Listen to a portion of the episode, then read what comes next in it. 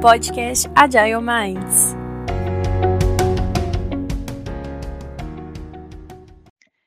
Olá, pessoal.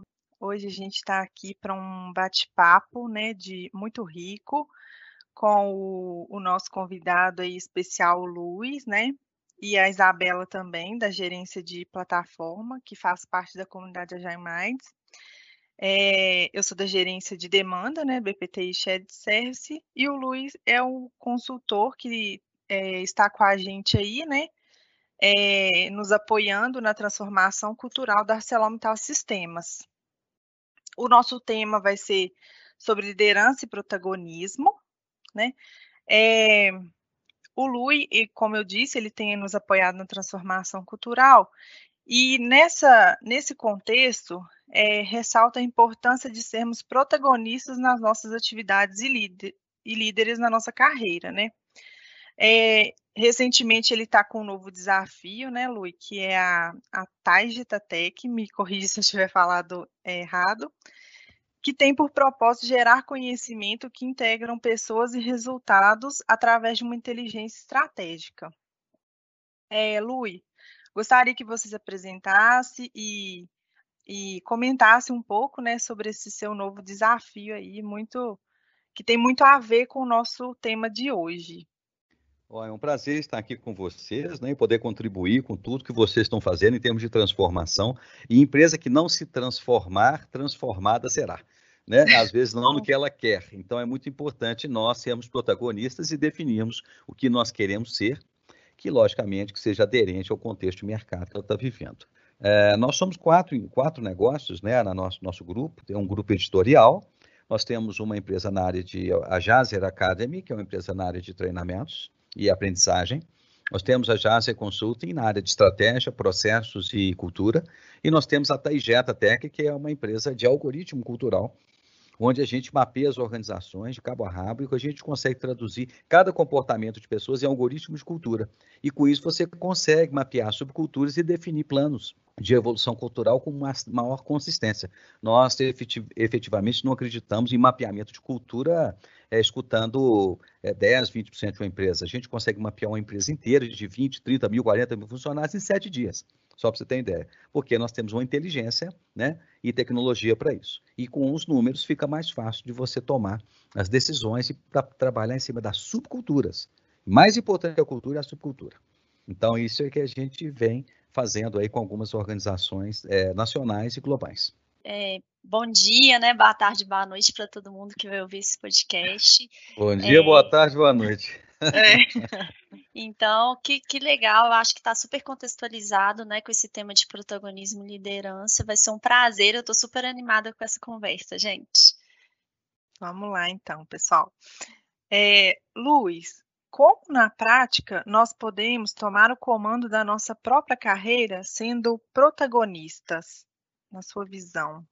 Olha, vou, tem muitas coisas né, que a gente pode fazer para isso. A primeira é a gente começar a ver o seguinte: a gente é uma criança ou um adulto no corpo que a gente está ocupando? Porque muitas pessoas estão ocupando um corpo, né? A gente ocupa um corpo e depois a gente deixa o corpo. Então, esse é um fato. Então, a gente tem que entender que nós estamos ocupando um corpo. Este corpo e esta, esse ser que está ocupando o corpo, ele tem uma memória maneira como a gente aprendeu e como a gente reagiu às coisas da vida. Muitas pessoas, infelizmente, independente da idade que está ocupando esse corpo, tem um comportamento de criança, é infantil, né? É, é criança birrenta, criança reclamona, é, esperando que papai e mamãe sempre resolvam as coisas, que a empresa cuide dela, não assume as suas responsabilidades, quer todos os direitos do mundo, mas deveres nenhum.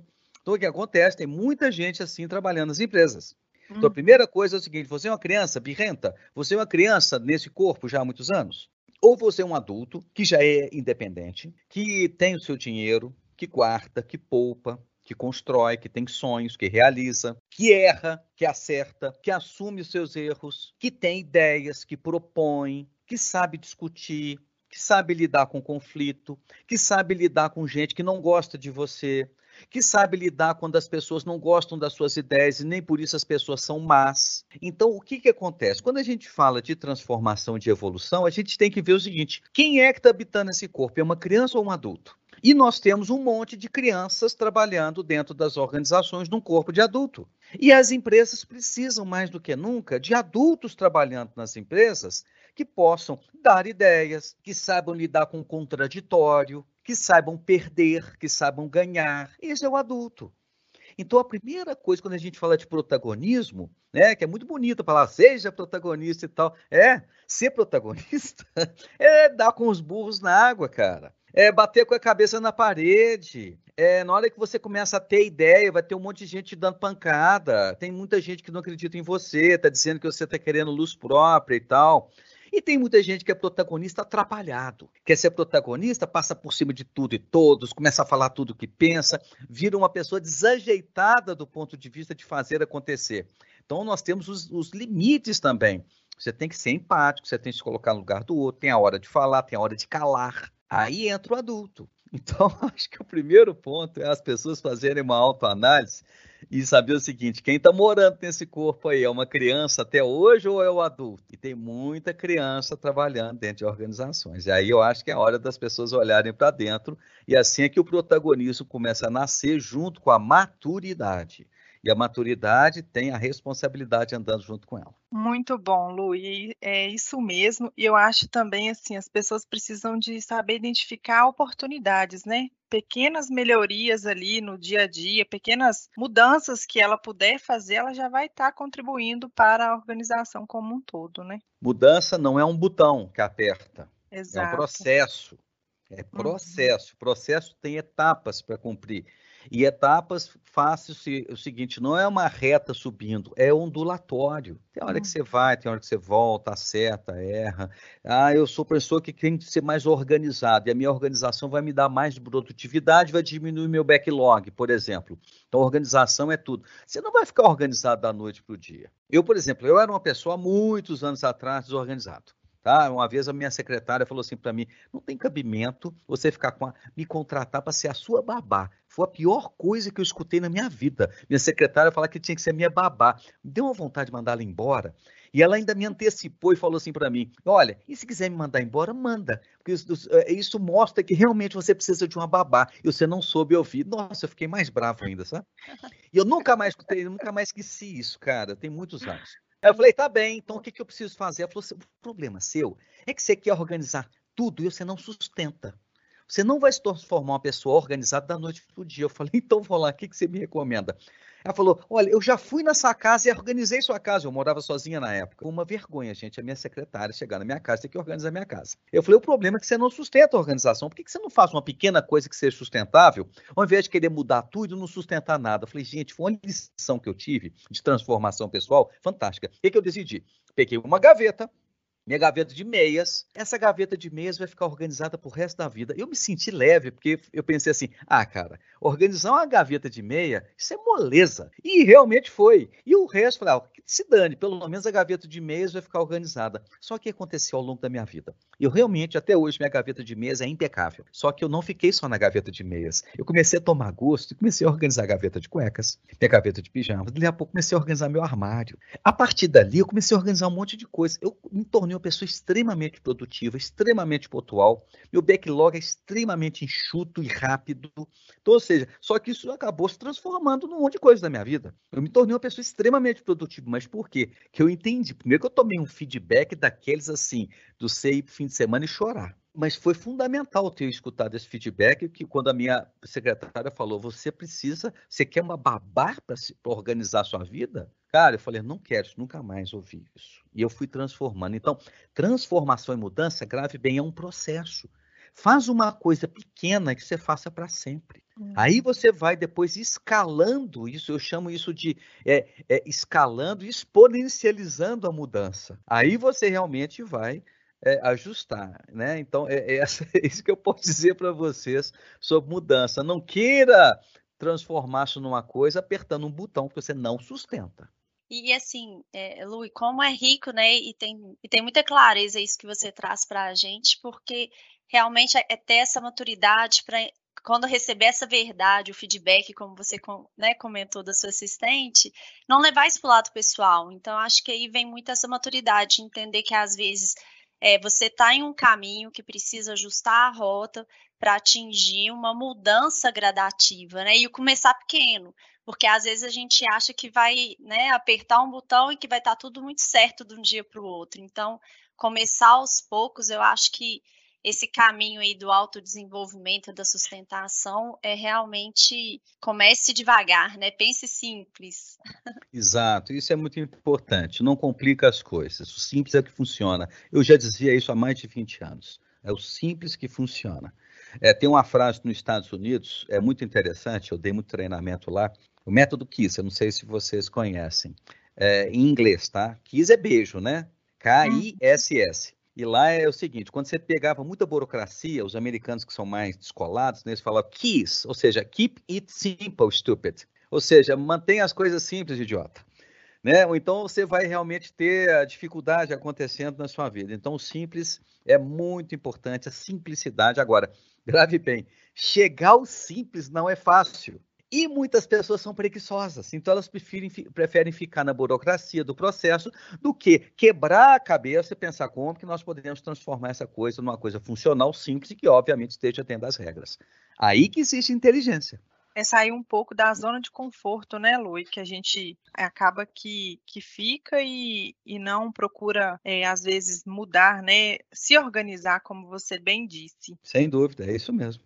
É, aí, Lu, nesse contexto que a gente está falando, né, acaba que entra um pouco a questão do. Agora que a gente está nessa pandemia, né, e em home office, e às vezes a gente não, não tem um equilíbrio entre o trabalho, a vida pessoal, né, é, e aí acaba que às vezes a gente trabalha mais do que do que curte a família, né? Ou é, curte a vida mesmo, não, não sabe dosar esses, essas duas fases, né? Esses dois locais da vida, vamos dizer assim. Qual a sua opinião do que as pessoas precisam fazer para melhorar essa gestão de tempo e administração do tempo eu, delas? Eu né? penso que elas têm que parar de pensar em trabalho, família e vida pessoal e profissional. Primeira coisa, tem que parar com isso tudo. Tá tudo furado. Enquanto você ficar querendo equilibrar isso daí, você tá furado. Você tem que olhar para você primeiro. O que que eu valorizo? O que que me faz bem? O que que eu quero? Não é olhar para fora. Para de olhar para o trabalho, para de olhar para a família, para de olhar para a vida pessoal, olha para você. E aí você vai ver que você é a mesma pessoa no trabalho e a mesma pessoa na família. Tudo bem, são chapéus diferentes, mas é você. Então, por exemplo, eu sou desorganizado na minha vida pessoal. Pode ter certeza que você é desorganizado de alguma forma no trabalho. E essa desorganização te leva à tensão. Eu sou uma pessoa impulsiva, é impulsiva no trabalho, é impulsiva na vida pessoal. Eu sou uma pessoa desorientada, porque eu tenho um monte de projetos, um monte de ideias. Tem na vida pessoal, tem na vida profissional. Eu sou uma pessoa obcecada, é provavelmente é obcecado no trabalho. E quando aparece alguma coisa na vida pessoal, ah, eu estava sozinho, agora estou com uma pessoa, está obcecado pela pessoa. Então, ou seja, nós projetamos o que nós somos, tanto na vida pessoal quanto no trabalho. Então, a primeira coisa que a gente tem que ver é o seguinte: se tem uma disfunção na vida pessoal ou tem uma disfunção no trabalho, essa disfunção, meu amigo, minha amiga, ela está em você. Então, este novo momento do mundo, que não vai passar rápido e o mundo não vai voltar ao que era antes, você tem que voltar para você. Você tem que conhecer você profundamente. E conhecer profundamente é muito difícil. Sabe por quê? Porque para você conhecer, você tem que abrir espaço para as pessoas falarem de você. E quando você recebe feedback e você não gosta, sabe o que você faz? Ou você vai fazer um, uma análise de comportamento, de personalidade. Tem muitos testes que revelam que nós somos, né? Quando a gente não gosta do que a gente escuta no teste de personalidade, a gente escuta três, quatro pessoas e fala: Você acha que eu sou assim? A pessoa fala: Não, você não é não. Você acha que eu sou assim? Não sou não. Daí a pouco você fala: Esse teste não serve. Esse teste não mostrou quem eu sou. Porque você vai buscar com o seu ego deste tamanho pessoas para referendar aquilo que você pensa que você é e que você não quer mudar. Para você poder equilibrar essas coisas todas, tem que ter uma coisa básica, chama autoconhecimento. E autoconhecimento exige você escutar aquilo que você não quer ouvir. Nossa, muito bom, Lu, e é exatamente isso. E eu acho que as pessoas precisam é, estabelecer prioridades na vida também, né? É, metas e tudo para conseguir esse equilíbrio, né? Com certeza. Sem meta, a gente não chega a lugar nenhum. Tudo tem que ter meta. Ah, eu tenho que melhorar minhas relações humanas. Tem que ter meta. Mas meta para relações humanas, sem dúvida. Vamos lá, quem são as pessoas importantes no seu trabalho? Me elenca as 10 pessoas para o seu trabalho fluir. Qual pessoa que você não tem um bom relacionamento, que o negócio não flui? Ah, é com o Joaquim. Ok, então a sua meta é com o Joaquim. O que, que você precisa melhorar com o Joaquim? Você nunca colocou o Joaquim como meta. Se colocou ele, é demonizado. Você, é, você demoniza ele todo dia na empresa, difamando o Joaquim. É isso que você faz. Agora, você nunca colocou uma meta, entendeu? Para melhorar o relacionamento com o Joaquim. Mas eu não quero ser amigo do Joaquim. Mas quem diz que você tem que ser amigo? Melhorar o fluxo de trabalho com o Joaquim. E vou agora me comprometer a parar de falar mal do Joaquim. Mas na minha cabeça eu demonizo ele. Então depois você coloca outra meta, parar de pensar no Joaquim o tempo inteiro, entendeu? Reclamando na cabeça. Tem gente que reclama do outro na cabeça. Não resolve, cara. Ele tá ainda, a reclamação ainda tá no ar. Então, ou seja, meta tem que ser para tudo. Tudo tem que ter meta. É um ponto que eu tenho que chegar. E tem gente que não tem meta. Meta financeira. Recebe salário no fim do mês, gasta tudo. Tem que ter meta. Não vai ter nada na vida se você não juntar dinheiro. Isso é maturidade, isso é protagonismo em todos os sentidos. Torna a sua vida mais fácil, simplifica as coisas. Você guardar dinheiro, ter reserva. Eu sempre falo, o que é importante não é quanto você ganha, quanto, quanto sobra. Tem gente que ganha muito, não sobra nada. Tem gente que ganha pouco, sobra muito. Essa é a grande diferença. Aí que entra o equilíbrio em tudo, né, na vida. Sim. Exatamente. Eu acho que conviver também com essa sombra, né, com o que é difícil, com o que te incomoda, é o que vai te fazer crescer, né? O grande desafio está aí, porque você é, ficar na sua zona de conforto e, e, realmente fazer o que você é bom, isso é o fácil, né? Então, enfrentar as suas dificuldades, encarar o desafio, é, ter consciência para mudar, né, Lu? E quando você fala isso, eu percebo muito a questão da consciência. Você identifica que você tem uma dificuldade e tem que ter a força para fazer aquilo diferente, né? Exato. Para não cair sempre na mesma zona escura, para não repetir os mesmos erros. E esse processo, para mim, assim, é, um, é uma grande dica mesmo, o autoconhecimento, se conhecer bem, né, Lui?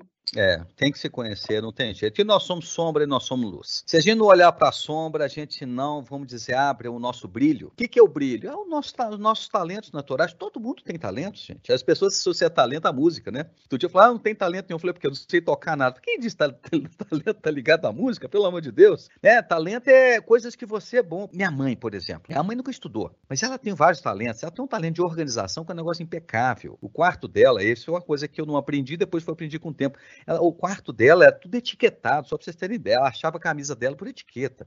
Não é que ela tinha um monte de coisa, mas era tudo organizado. Era uma pessoa com a capacidade de fazer os outros se sentirem bem. Era incrível, isso é um talento. Eu sou uma pessoa muito espontânea e às vezes a minha espontaneidade não faz os outros se sentirem bem. Não é um talento meu, né? Mas ela tinha. Então, nós temos muitos pequenos talentos é, quando a gente passa a se conhecer e, a, e começa também a olhar o nosso lado sombra, o, o, o, nosso pior, que todo mundo também tem um pior dentro de si, né? É, a gente consegue equilibrar essas coisas e viver melhor sem querermos ser aquela pessoa perfeita que nós não somos. Eu sempre digo, nós somos seres perfeitamente imperfeitos. E à medida que a gente vai aprendendo a lidar com as nossas imperfeições e olhando para elas, a gente se torna uma pessoa melhor, mais produtiva, mais equilibrada e a gente começa a relacionar bem todas as áreas que são importantes na nossa vida. Eu acho que o que me marcou muito é que somos um, né, profissional, pessoal, então aquela ação vai refletir sempre na sua vida, né? Em todos os pilares e pratinhos aí que a gente tem que equilibrar. Mas, Lu, eu, eu queria ouvir um pouco, né, a sua percepção por onde começar. Então, nesse caminho do autoconhecimento, da mudança, você tem alguma indicação, assim, de livros ou, assim, podcast, uma leitura que possa enriquecer a pessoa que quer começar mesmo esse processo de mudança e autoconhecimento, o que que você, né, poderia nos sugerir? O autoconhecimento começa com autocrítica. A autocrítica na dose certa. E tem muitas pessoas que não têm autocrítica. E aí elas precisam da autocrítica. Elas precisam de alguém de fora dizendo o que, é que eu vejo do que você fala e faz. Que às vezes a gente não percebe, são os nossos pontos cegos e muitas pessoas não conseguem se perceber. E é muito difícil. Você tem que pedir feedback. Tem que pedir feedback e aguentar o tranco. Você tem que abrir para conversas difíceis sabe? É, é, onde você abre os diálogos. Isso na vida pessoal e profissional. Na vida pessoal, as famosas DRs, né? A gente aprende muito. E essa é uma maneira de aprender pelo amor, né? Você estimulando as pessoas falando de você e pela dor. A dor é, por exemplo, você ser demitido e numa entrevista de desligamento você deixar claro, ó, você saiu por causa disso, disso, disso, disso. Ali você, aí cai a ficha. Quando você perde alguém, quando você perde alguma coisa na vida, aí você começa a olhar para você e falar: o que, que eu fiz para ter perdido? Então, é a vida ensinando da maneira mais dura. Pelas perdas. E você não precisa esperar as perdas, você pode ir atrás antes de perder. E aí você pode fazer testes, você pode entrar em grupos, você pode fazer terapia. Ou esse outro ponto é muito importante, terapia é fundamental. E as pessoas pensam que terapia é para quem tem problema. Terapia é autoconhecimento. Esse é o ponto. As pessoas não entenderam isso ainda. É autoconhecimento. É elevação de poder. Isso é terapia. Só que as pessoas vão fazer terapia quando o quê? Quando elas estão em disrupção psicológica, ou seja, eu estou completamente desorientada, aí vai para terapia. Aí a terapia vai funcionar? Vai mas ela é muito mais poderosa quando você está bem, não quando você está mal. Aí que é a força do processo terapêutico. Treinamentos ajudam o autoconhecimento, né? É, feedback. Olha, vou dar um exemplo do Netflix. Netflix queria criar uma cultura aberta, onde as pessoas pudessem aprender umas sobre as outras, porque eles têm uma cultura voltada para o prazer. Só para vocês terem ideia, lá a pessoa tira férias quando quiser e no tempo que quiser. Não tem regra para tirar férias. Então tem umas coisas assim, afinal de contas, você está trabalhando com artistas, com produtores, diretores de cinema, então não dá para colocar muita regra com essa turma, senão eles não criam. Sim, e o Netflix tem que ter precisa... liberdade, né? Tem que ter uma, é uma cultura de liberdade para as pessoas poderem criar. Você vê que cada empresa tem que ter a sua cultura de acordo com o tipo do negócio. Só que acontece, o negócio estava numa avacalhação e o pessoal fazendo tudo do jeito que queria, eles falaram, a gente tem que falar para as pessoas que tá bom, o que, que não tá. Aí eles começaram a incentivar a cultura de feedback gente, foi um desastre, foi, foi um ambiente de mágoa coletiva, só para vocês terem ideia. Artista, atrizes famosas falam assim: então, já que vocês não gostam do meu trabalho, então nosso contrato vai ser cancelado nesse nível, só para você ter ideia. E ela tinha que pagar uma multa de 15 milhões. Ela falou: eu prefiro pagar a multa de 15 milhões do que conviver num ambiente que as pessoas não me valorizam, só porque ela recebeu um feedback. Então, o que acontece? Aí foi um problemaço. Chamaram consultores para mediar conflito, foi um problemaço. E eles falam, mas nós precisamos do feedback. Eles começaram a construir um modelo de feedback Netflix. Como que as pessoas dão feedback, como que as pessoas recebem feedback. Os atores fizeram um curso de como receber feedback, para não se magoar. Foi uma loucura. Aí, depois de um ano de muito trabalho, eles conseguiram criar o método Netflix de dar feedback. Aí todo mundo hoje dá feedback para todo mundo. É feedback para cima e para baixo, é diretor recebendo feedback. E aí o pessoal começou a aprender. Hum, trouxe o que? Uma maturidade para as pessoas poderem receber os feedbacks e as coisas avançaram. Você pode ver que hoje, cara, de uma, de uma plataforma streaming, né, se transformou hoje no maior produtor de conteúdo, cara, do mundo de, de, de, de cinema. São os maiores de, de, de, produtores de cinema hoje do mundo com essa é, pandemia. Precisa preparar as pessoas, né, Lu? Não é simplesmente vamos começar fazendo treinamento, a pessoa ela tem que estar tá amadurecida para receber tá. esse feedback, né? Então, é muito importante. Feedback é fundamental, você tem que pedir. Né? Você tem que pedir. Eu, por exemplo, sou casado. Vou dar um exemplo meu, particular aqui, revelando um aspecto particular. Eu não gosto de falar muito disso, não, mas é, é, é útil o que eu vou falar. Sim. Eu sou casado, uhum. né? E toda vez que a gente completa um ano de casamento, a gente vai para algum lugar, eu, minha esposa e tal, só nós dois. E a gente faz a renovação. A gente é, fala, então, nosso casamento acabou hoje, é sempre um dia antes do, do aniversário. Então, eu quero terminar o casamento com você, a Flor também quero. E aí no dia seguinte fala, então a gente agora está casando de novo. Então a gente Olha, renova. Que legal. Casa de novo, a gente dá um para o outro o seguinte: três coisas que eu admiro em você que eu quero continuar casada. E três coisas que eu gostaria que mudasse, que ainda não tá bom. Não vai muito legal. A gente, e a gente uhum. sempre dá um para o outro. Então teve um ano que foi muito legal, que assim, eu não tinha três coisas para pedir para ela. Eu só tinha uma para ela mudar, porque a Nossa, gente estava evoluindo. E ela teve um ano que ela falou: não, tudo que eu pedi para você tá ótimo. Coisas às vezes simples, do tipo assim, toda vez que você vai para a cozinha e tudo mais, você limpa a mão na toalha que a gente limpa os pratos, ao invés de limpar na toalha que limpa a mão. Falei, tá, então, sabe, isso me incomoda, ela falou. Eu, isso, eu vi você fazendo isso várias vezes ao longo do ano. E teve um ano que eu consegui identificar qual era a toalha, entendeu? E eu me empenhei para fazer essa mudança. E ela falou: Eu não tenho mais nada, porque isso daqui você melhorou, e isso me incomodava. São coisas simples, mas são as coisas pequenas. Incomoda a gente, né? Então, veja, isso é feedback. O que, que você quer que eu melhore como marido agora no novo casamento que a gente tem para um ano só? A gente fica só um ano casado. E as coisas são muito importantes é, da gente fazer fazer. Isso é feedback, isso é você falar, você se colocar vulnerável. As pessoas não querem ficar vulneráveis. Sabe? Critiquem. O pessoal morre de medo, porque as pessoas querem se manter perfeitas e não são. E tem alguns, alguns comportamentos que você vai ter que conviver pro resto da vida. Faz parte. Bônus em detrimento do ônus também, né? Nem tudo é perfeito, né? Então, tem que se mostrar vulnerável. Eu acho que essas dicas que você deu, assim, não ter medo da vulnerabilidade, se empenhar, né, bastante em mudanças pequenas. Eu acho que foi fantástico. Ótimas dicas para a vida pessoal, hein? Tá tudo anotado aqui. É. Ah, isso você pode fazer né? também. É, você pode fazer isso numa empresa, pô. Eu, você faz um balanço do semestre, vamos lá, gente. O que, que tá legal, o que, que vocês acham que é terrível em mim? Que líder que faz um troço desse? Que líder que faz isso? Ninguém, porque os líderes não se colocam, eles colocam no lugar que ali eu tô, que eu tô seguro aqui. Não, cara. Se coloca numa posição insegura, e aí você vai combinar com as pessoas. Isso aqui que vocês falaram que eu tenho, deixa eu te falar, vocês vão ter que continuar convivendo, porque se eu não vou mudar meu jeito. É, ué, às vezes você pode até dizer isso. Isso é franqueza. Isso traz confiança. Quando as pessoas sabem quem você é. Eu me irrito às vezes com o resultado, não xingo ninguém, não faço nenhum assédio moral, mas eu tenho minhas explosões. Isso para mim faz bem. Vocês já sabem disso, o pessoal já sabe. Acabou. Você não vai ficar dentro de uma figura de líder perfeito, porque não tem. Você tem que ter franqueza e clareza. Eu, esses são os meus aspectos positivos, negativos, o que eu estou disposto a mudar, o que eu tô, não estou. Não estou. E eu conheço muitas pessoas assim, são ótimas para trabalhar, elas são muito francas, muito francas. Então, a, aqui a gente começa a rever um pouquinho essa, essa, esse mito da pessoa perfeita, entendeu?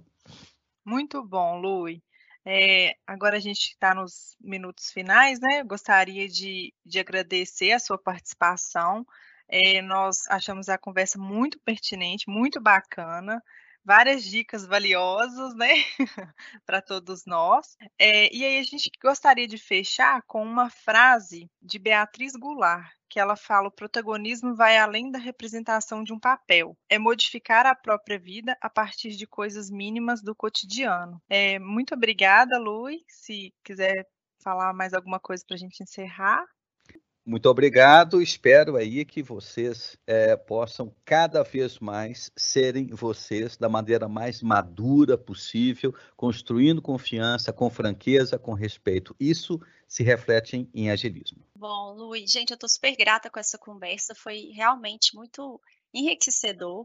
Muito obrigada, foi show. E aí eu finalizo só, né, é, agradecendo mesmo a participação desse convidado tão especial que foi o Lui e pedindo para o pessoal é, continuar nos seguindo, ouvindo o nosso podcast, que eu acho que esse é o caminho mesmo, né, para atingir, é um passinho pequeno que a gente está buscando na transformação cultural dentro da nossa organização. Um abraço, pessoal, muito obrigada. Muito obrigada, gente. Tchau, tchau, até a próxima.